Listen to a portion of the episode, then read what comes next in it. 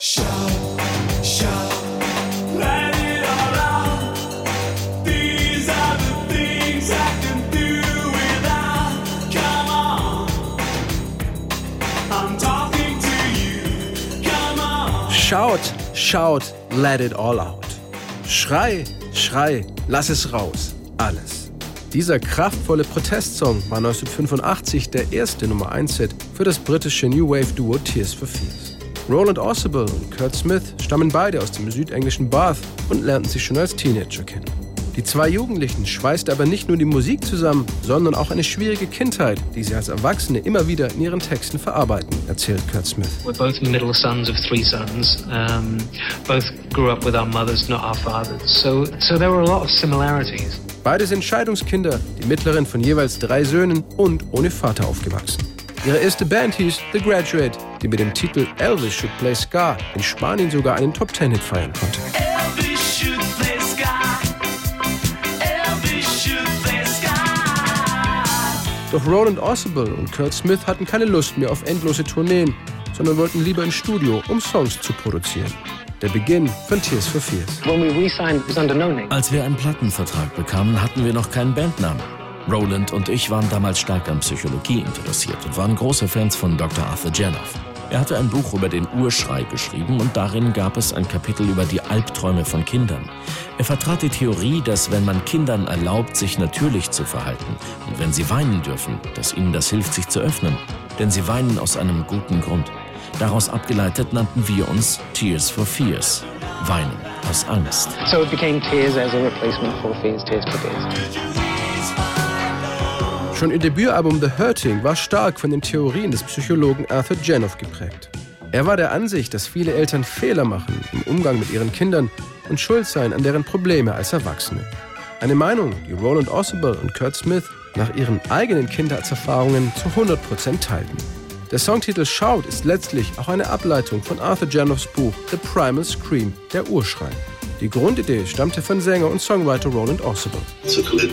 Ich hatte einen Lin Drum Computer und einen Prophet 5 Synthesizer in meinem leeren Esszimmer in Bath stehen. Ich habe dann angefangen, die Drummaschinen mit den Beats meiner Lieblingsplatten zu programmieren. Zum Beispiel Remain in Lights von den Talking Heads. remain in.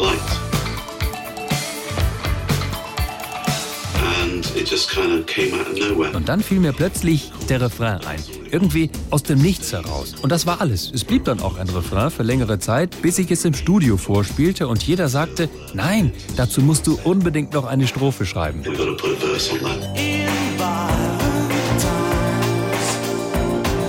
Got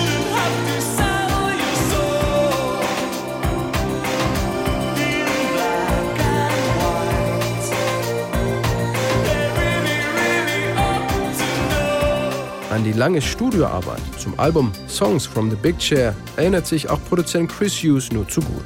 Es fehlten noch neue Songs und vor allem eine starke Hitsingle. Monday morning, I turned up. Als ich Montagmorgen ins Studio kam, stürmte unser Keyboarder Ian Stanley auf mich zu und sagte, du musst unbedingt Roland dazu bringen, dir diesen Refrain vorzuspielen. Der Song heißt Shout und ist der absolute Hammer. Er hat schon einen Refrain, einen Drumbeat, einen Synthi-Bass und dieses Milchflaschenähnliche Geräusch. These kind of like milk bottle noises.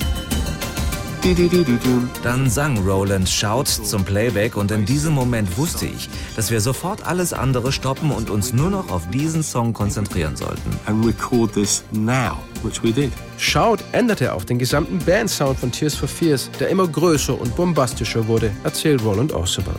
Aus der kargen Demo-Version entstand ein Song mit wuchtigen Drumbeats, pompösen Melodiebögen und sogar einem ausgedehnten Gitarrensolo.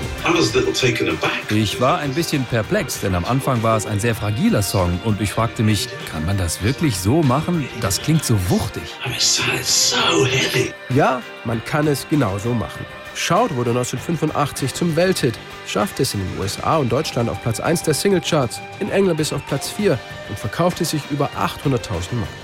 Auch das Album Songs from the Big Chair mit dem weiteren Nummer 1-Hit Everybody Wants to Rule the World wurde mit 7 Millionen verkauften Exemplaren zum globalen Erfolg. Schaut war unsere versteckte Referenz an das Buch Primal Scream, der Urschrei, gleichzeitig aber auch ein Protestsong gegen den Kalten Krieg. Wir wollten die Leute animieren, nicht mehr einfach alles hinzunehmen, sondern die Dinge zu hinterfragen und den Mund aufzumachen. An ihm kann man sehr gut unsere musikalische Entwicklung von einer sehr persönlichen hin zu einer mehr sozialen und politischen Perspektive nachvollziehen. Berlin. Und Schaut ist genau diese Nahtstelle zu späteren Songs wie Sowing the Seeds of Love mit ihrer stark politischen Botschaft.